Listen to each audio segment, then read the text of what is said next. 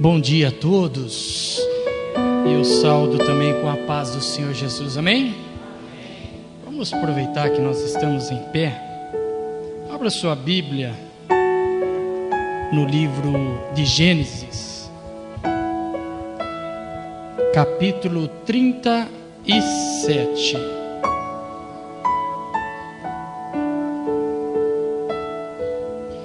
Gênesis capítulo 37.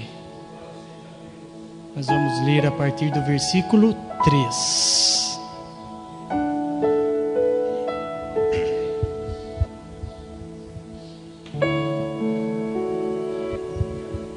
Amém? 37 é o primeiro livro da Bíblia. Logo no início aí, ó, 37 tem uma história linda. Versículo 3. Ora, Israel amava mais a José que a todos os seus filhos, porque era filho da sua velhice. E fez-lhe uma túnica talar de mangas compridas. 4. Vendo, pois, seus irmãos que o pai amava mais que todos os outros filhos, odiaram-no e já não lhe poderiam falar pacificamente. 5. Teve José um sonho e relatou a seus irmãos. Por isso o odiaram ainda mais. Amém? Pode sentar em nome de Jesus Cristo. Eu vou iniciar contando uma, um pequeno fato. No ano de 2018, eu estava olhando o Instagram e tinha um anúncio dizendo que você fazia o cadastro, ia ocorrer um sorteio e você poderia participar de uma gravação. Só que, como nós somos pessoas que olhamos essas coisas e falamos, ah, anúncio, sorteio, não sei não, né? Mas eu coloquei meu nome. Ia ser uma gravação em São Paulo e uma pessoa muito conhecida ia fazer uma, um, uma tarde de, uma tarde de uma gravação para uma determinada plataforma dele. E eu fiz a inscrição e passou uns dias, veio um e-mail de confirmação que eu tinha sido sorteado. Eu falei, eu sorteado? Eu falei, eu acho que eu sei porque eu fui sorteado. Porque eu sou aqui de pertinho em São Paulo, então eles têm com quem contar. E eu fui. Eu fui sorteado. Eu só ia gastar a viagem de Porto a São Paulo. Fui. Cheguei lá nesse curso, era só 20 pessoas.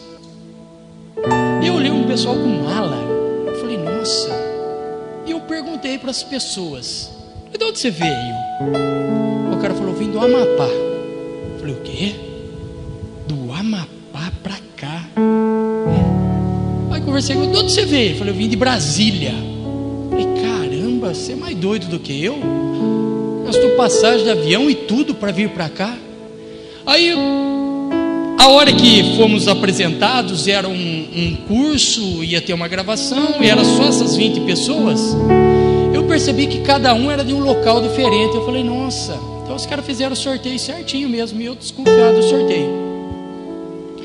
E nesse curso eu aprendi essa história, que eu vou contar agora. Foi através desse fato que eu aprendi essa história. Aí a pessoa iniciou o curso dizendo a seguinte questão: Todo mundo tem um animalzinho de estimação, acredito, nem todo mundo. E uma coisa mais comum hoje: cachorro, gato. Só que tem um detalhe. Você já viu alguém gostar de lagarta? pessoas que têm nojo. Minha irmã tem aversão de uma lagarta. Você já viu o quadro de lagarta? Você viu alguma pintura de lagarta? Mas a lagarta não foi criada por Deus? Só que acontece uma coisa muito interessante que se chama metamorfose. A lagarta entra dentro de um casulo, lá dentro corre um processo e ela se transforma numa linda borboleta. Mas quadro de borboleta você já viu? Borboleta em pingente, em estampa de camisa, em todos os lugares, você já viu. Só que a borboleta e a lagarta é a mesma coisa, só que em processos diferentes.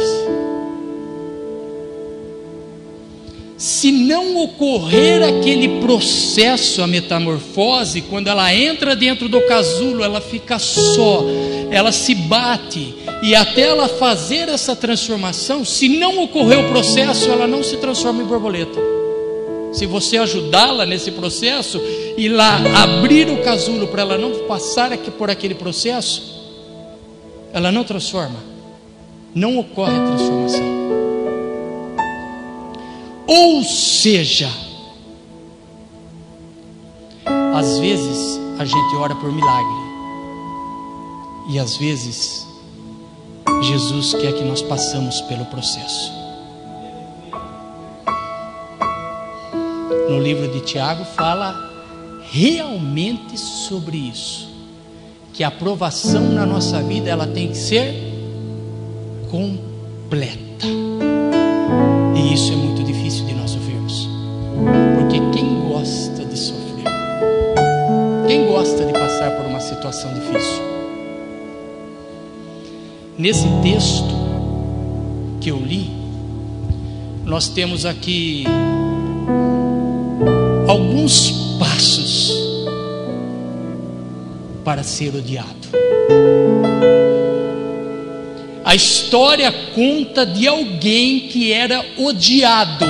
Por quem? Pelos seus irmãos. E não era qualquer irmão. Judá, por exemplo, o leão da tribo de Judá. Judá odiava José. E olha só, olha que interessante.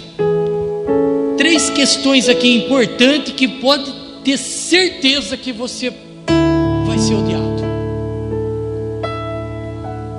E começa aqui, ora. Israel amava mais a José que todos os seus filhos. O ser humano, nós que vivemos inserido num contexto, porque aqui nós estamos dentro da casa, dentro de, da igreja, onde pessoas recebem instrução, mas a hora que nós estamos aí fora não é a mesma coisa, nós deparamos com todos os tipos de pessoas. E a comparação faz o ser humano a não enxergar com bons olhos, porque todo mundo, ou a maioria das pessoas, vê você mexendo numa mesa de som, quer ser igual a você. E às vezes esse dom Deus deu para ele e não deu para outro. Se você é amado pelas pessoas, pode ter certeza que você pode ser odiado por outras. Já viu que as pessoas, vou dar um exemplo, fora do nosso contexto, Pastor Fernando, Todo mundo que vem aí, está dando glória. E aí, sempre alegre, sempre feliz. A pessoa que é amada, ela pode ser odiada. Outra questão aqui. Ora, Israel amava mais a José que todos os seus filhos, porque era filho da sua velhice. O texto traz uma, uma informação importante. Aqui ele fala que ele era filho da velhice dele. E ele só teve José como último filho. Depois de José, ele teve Benjamim. Mas ele preferiu amar José. Às vezes, porque José poderia ser mais carinhoso com ele. E fez-lhe uma túnica de manga comprida. Quem tem uma túnica, quem tem um dom, quem tem algo diferente dos outros, também pode ser odiado. Se você é amado, se você tem uma túnica, ou, como diz o texto, e José teve um sonho, ou se você tem um sonho, você está nessa lista aqui que você pode ser odiado. Quem tem um sonho? O sonho, eu faço uma comparação assim, ó. O sonho é a base fundamental para o nosso crescimento. O sonho mentalizado, ele vai ajudar o nosso processo de vida. Veja bem que interessante. Se você pegar agora um quebra-cabeça com duas mil peças e não ver a foto, você consegue montá-lo? Muito dificilmente. Mas se eu te der um quebra-cabeça com duas mil peças e colocar a foto para você, você monta, mesmo que demorar. O sonho nosso é assim, ó, quando você mentaliza o sonho, quando você visualiza o sonho, você move pelo teu sonho e você chega mais longe porque você tem um sonho. José, ele teve um sonho, só que ele não imaginou nunca o processo que ele ia passar para que o sonho dele fosse realizado. O sonho é interessante que nós não podemos contar para pessoas que não estão no mesmo nível que você. Porque você vai contar para alguém e sabe que a pessoa vai falar? Ela vai te odiar, falar você nunca que você vai conseguir chegar aí. E o interessante que por causa desse sonho, os irmãos deles, o irmão, os irmãos de José, fizeram um plano para tirar a vida dele, porque ele tinha um sonho, porque ele era amado, porque ele tinha algo diferente dos outros e tramaram um plano para tirar a vida dele. Aí Rubem foi lá, intercedeu: não, vamos jogar ele só aqui. Aí depois Rubem falou: depois eu venho e eu libero o garoto tal e devolvo para o meu pai. Só que a hora que ele afasta um pouco, os irmãos dele faz o quê? Rasga a túnica dele, joga ele dentro de um buraco e vende ele para o Egito. E a palavra diz lá na frente, mais lá no final do texto, que José clamava para os irmãos que tirassem ele de lá, e eles não tiraram, venderam ele. Nessa época ele tinha 13 anos de idade.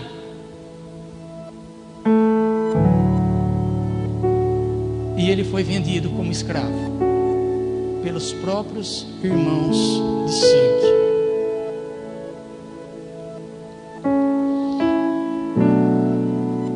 Interessante é que quando a pessoa está no fundo do poço, ela ainda tem uma solução. Porque mesmo quando nós estamos no fundo do poço, quando nós estamos no pior momento da nossa vida, a gente tem uma solução de olhar para cima. Porque quando você olha para cima, você tem. Quando nós passamos as maiores dificuldades da nossa vida, quando nós olhamos para o céu, olhamos para a palavra, nós ainda temos promessas. É assim. E só que a palavra diz que Deus era com ele. Deus era com ele. E tudo na vida, como eu disse, é um processo. Essa igreja, hoje, ela passa por um processo. Até chegar amanhã, o dia da vitória.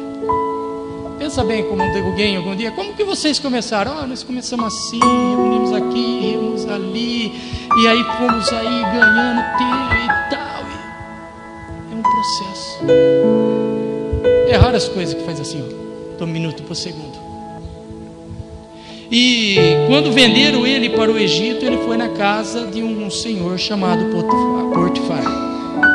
Só que Deus era com ele. Tudo na onde ele estava prosperava. Tudo na onde ele ficava mudava. O ambiente que ele chegava mudava. E desde essa época ele já tinha um propósito na vida dele, que era governar. Você acha que Deus chegasse para ele e falasse: José, você vai ser, você vai governar, eu vou, tu, eu vou usar você como um espelho para a nação. Só que você vai ter que passar por isso, por isso e por isso. Você acha que ele passaria? Deus tem um projeto na sua vida. Às vezes nós passamos tanta turbulência e para chegar lá na frente, para nós conseguirmos a nossa vitória, se Deus falasse para você, você vai passar por isso, por isso, por isso, até você chegar na tua vitória, como nós sentiríamos? E ele chega na casa de Portifar, ele já vai governando, porque ele percebeu que ele, Deus, era com ele. Tudo na onde ele colocava as mãos prosperava. E ele já começou o seu processo e ele já começou a sua vida governando. E ele governava. E ele governando até ao ponto de a mulher de Portifar armar uma cilada contra ele. E Deus ter que mudar o estágio dele. Olha, você foi vendido. Você passou por um sofrimento grande longe da família, sendo escravo. Agora ele está governando. Agora ele vai passar por outro sofrimento. Porque nessa situação que nós conhecemos bem, ele foi jogado pela, para a prisão. Só que tem uma questão muito importante. É na prisão que tinha pessoas que ia promover a vida dele. Às vezes, nós o entendemos por lugar, pelas situações que nós passamos. Mas se for para a gente passar por uma situação difícil, para Deus colocar você com alguém que vai te promover, isso com certeza vai acontecer. E ele vai ser lançado na prisão. Só que quando ele chega na prisão, o que, que ele faz? O carcereiro-chefe entrega a chave da prisão na mão dele e fala: Você vai comandar tudo isso para mim. Porque tudo que ele passa era um estágio para que ele chegasse lá na frente. E ele começa a governar a prisão, ele começa todo mundo ali, e aí passa-se o tempo, entra duas pessoas dentro da prisão, o copeiro e o padeiro. E eles tem um sonho. Só que José percebe que um deles está abatido e o que, que aconteceu? Ah, nós estamos abatidos porque nós temos um sonho. Ele falou: conte-me o sonho. E eles contaram o sonho, e da mesma forma que ele contaram o sonho, José deu a interpretação do sonho, e a interpretação que José deu do sonho se cumpriu. E José falou para o copeiro: Lembra-te de mim quando chegar perante a Faraó, porque eu estou aqui e nada cometi. Só que até esse ponto, quando José passa por toda a situação, você vê ele reclamando da vida? Você viu ele murmurando? Ele está aqui, ele é vendido, ele é colocado no lugar, estou governando ele é colocado num lugar pior. Estou governando, estou fazendo, estou lutando, estou caminhando. Passou dois anos depois que o copeiro foi restituído ao cargo. E o copeiro não lembrou de José. Aí quem teve um sonho foi Faraó. Aí Faraó teve um sonho. Aí o copeiro se lembrou: ah, lá na prisão aconteceu isso, isso, isso. E tem um jovem hebreu que ele interpreta sonhos. O faraó convocou todo mundo e ninguém interpretou o sonho. Lá ele manda chamar. Mandaram trocá-lo, barbeá-lo e mandou chamar perante Faraó. E Faraó contou o sonho para José. E José interpretou o sonho dele, das vacas e das espigas. Faraó, o teu sonho, os seus dois sonhos são um só. Sete anos você vai ter muita fartura, e sete anos a terra vai passar por muita dificuldade. Aí ele pede um conselho para José. Porque quando Deus te dá o sonho, quando você tem um sonho, Deus também te dá a chave para executar o teu sonho. Às vezes outras pessoas podem até saber o teu sonho e tentar fazer o que você vai fazer, mas não vai dar certo, porque a execução está com você, porque Deus deu a você. E ele interpreta o sonho e faraó pede um conselho. O que, que eu faço? Ele coloca alguém inteligente, capacitado para dominar essa situação. Faraó tira o anel do dedo, coloca em José. Não existe alguém mais capacitado do que você para governar essa terra, para cuidar dos meus negócios. Só no trono eu serei maior do que você.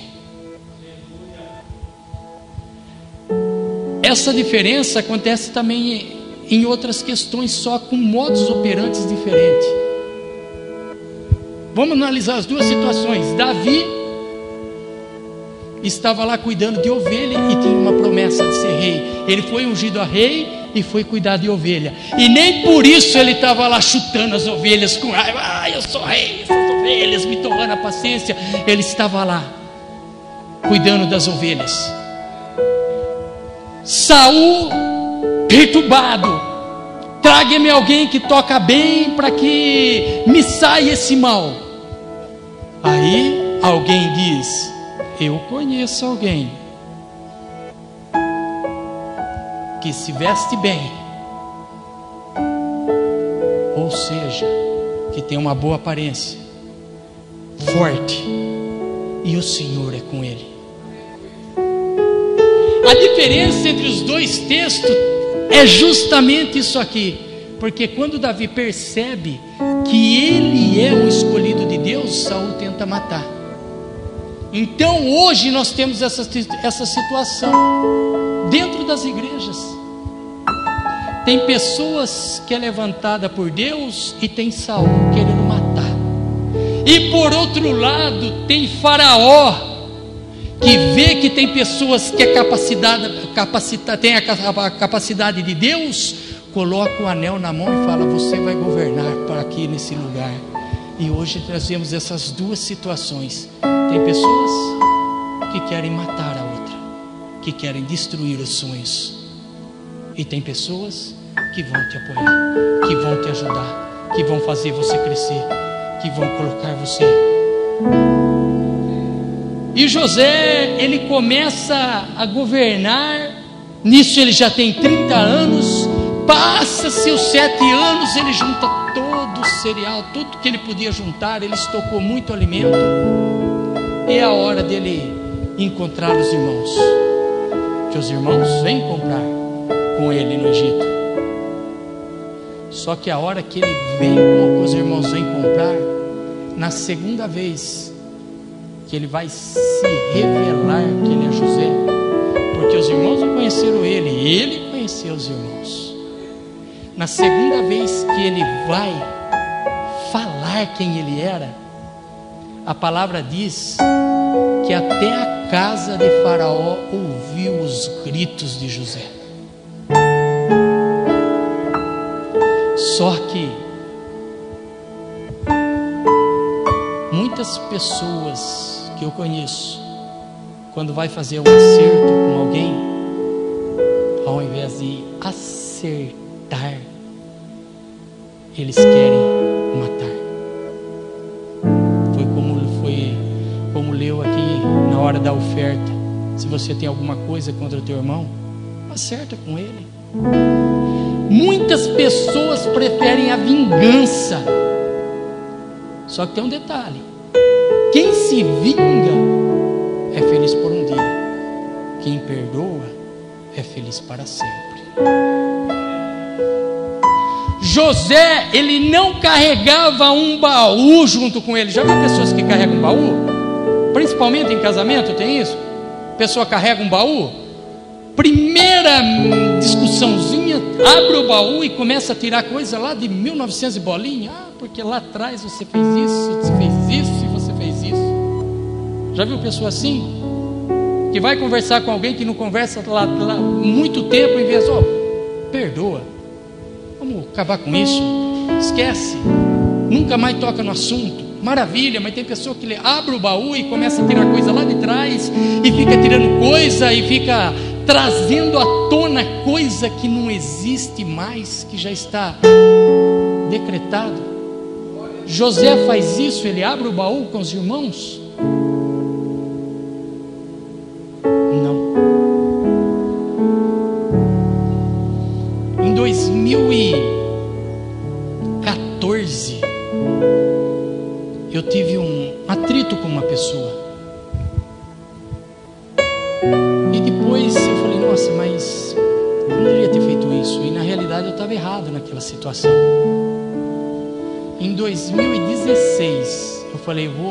Pedir perdão para essa pessoa. Em 2016, eu fui orando a Deus, para Deus dar graça tal. Eu encontrei essa pessoa numa roda de amigos. Eu cumprimentei todo mundo, pulei ele, cumprimentei o resto e falei assim para o pessoal: falei, vou aproveitar que está todo mundo reunido aqui, que eu preciso resolver uma situação. Aqui nós temos fulano de tal na minha frente vocês perceberam que eu não cumprimentei ele, foi de propósito. Só que tem um detalhe: eu errei com ele. E diante de todo mundo eu quero te pedir perdão pelo que eu fiz com você. A pessoa ficou meio assim sem graça. Não, não, não, fica tranquilo. E eu estendi a mão. A pessoa me cumprimentou. Não, não, deixa quieto, esquece isso. Tal, tal. Aí depois eu encontrei de novo e falei: me perdoa pelo que eu fiz. Eu não tive maturidade para conversar com você. Você sempre foi bom para mim, sempre foi atencioso. E eu errei com você. Passa-se uns tempos, eu assumo uma função e eu vou trabalhar numa sala. Tinha duas mesas. Quem estava na mesa ao lado?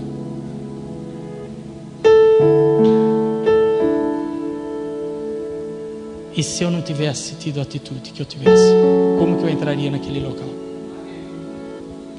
José contrário, não criticou os irmãos. Ele só soltou tudo que estava no peito. Mas ele disse para os irmãos: Deus me mandou na frente de vocês para que hoje eu suprisse a fome de todo mundo. Esse era o pensamento de uma pessoa que passou por um processo e chegou lá na frente, ele venceu o processo. É diferente de muitos que passam é, por um processo e ficam lembrando do passado. José, aqui no final, ele lembrou da túnica que eles rasgaram. Ah, vocês rasgaram minha túnica, jogaram no buraco, me venderam. Ele foi lá, beijou os irmãos, porque os irmãos estavam trêmulos de medo, achando que ali seria o dia da vingança. Ele beija os irmãos e fala: Não se preocupe, Deus mandou eu na frente de vocês para que eu suprisse toda a fome do Egito. Nesse período ele tinha acima de 37 anos. Ele ficou dos 13 até os 37, vão por mais ou menos aí anos, com aquele com aquilo guardado dentro do teu coração. Mas em nenhum momento ele reclamou, ele murmurou, ou ele tomou qualquer outra atitude. Ele passou pela transformação, pelo processo, de uma maneira rígida, de uma maneira certa. E às vezes nós temos que passar pelos nossos processos da mesma forma, porque se Deus permitiu nós passarmos por isso, é porque Ele tem algo para nos entregar. E nada vai vir de mão beijada. Nós não estamos ainda no tempo que Deus está acompanhando a tecnologia, onde tudo é rápido. Nós estamos ainda na era de falar com Ele todos os dias, como nós falamos aqui de manhã, de dobrarmos o nosso joelho, clamar a Ele, para que Ele possa mudar a nossa história. Nós estamos na época de atentar a palavra dEle e passar pelos processos da vida, pelo menos com um pouco de entendimento no coração. Não vou falar que nós vamos passar com alegria, porque às vezes não conseguimos isso, mas nós temos que ter essa mentalidade desse texto e eu espero que essa reflexão sirva para nós pensarmos no nosso futuro. Vou passar? Vamos passar por isso, mas vamos passar orando a Deus, clamando a Ele, porque eu creio que Ele dá saída para nossas soluções e para nossa vida. O mundo foi feito para quem enfrenta-o. Quem sai de um lugar e tem um destino, você saiu certo. Mas se você sair de um lugar sem um destino, nós saímos perdidos. E a vida é assim. Amém? Vamos orar? Vamos fazer uma oração para nós finalizarmos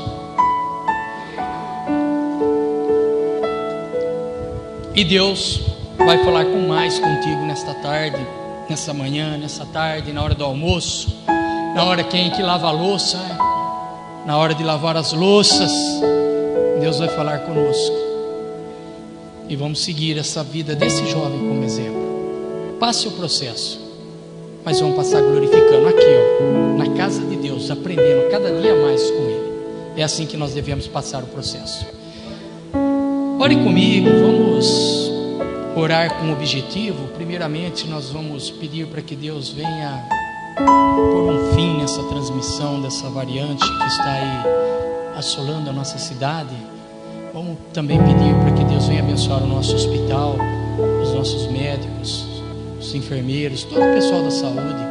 Vamos também pedir pela igreja do Senhor Jesus, pela nossa família e, e nesses nesses princípios, pelo menos.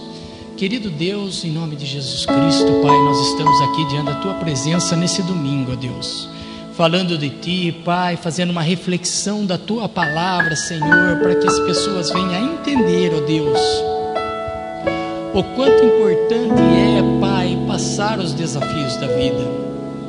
Pai, em nome de Jesus, nós clamamos a Ti, Pai, unidade de espírito, Deus como a tua palavra diz, Pai, o que está ligado na terra está ligado no céu, ó Deus. Nós vamos pedir a Ti, ó Deus, o final dessa transmissão, Pai, desse vírus que tem assolado tantas pessoas, ó Deus, que tem trazido desespero, Pai, depressão, ó Pai, síndrome do pânico, Pai, ansiedade, ó Deus. Venha, Pai, acabar com essa transmissão, ó Deus. Venha, ó Deus, acabar com essa pandemia, ó Pai, de Jesus Cristo, Pai, nós abençoamos a nossa Santa Casa aqui de Porto Ferreiro, Deus, que o Senhor é, continue cuidando, continue operando grandes milagres naquele local, Pai, abençoando os médicos, o corpo clínico, Pai, os enfermeiros, ó Deus, que o Senhor possa protegê-los de todo mal, Pai, dando saúde, Pai, disposição, ó Deus, para atender o teu povo, Pai, em nome de Jesus Cristo, Pai.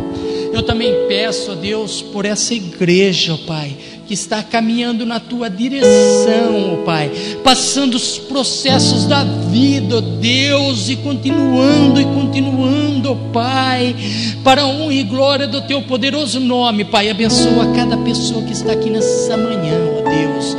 Abençoa cada família aqui representada, Pai.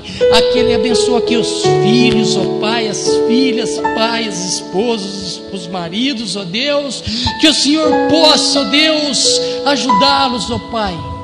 Que o Senhor possa, Pai, trazer aqueles que estão longe, ó Deus, para o teu caminho, de Jesus Cristo, Pai, abençoa o pastor Mateus, ó Deus, que está à frente desse trabalho, Pai. Abençoa o som, ó Deus, abençoa tudo, as transmissões, ó Pai, do YouTube, ó Deus.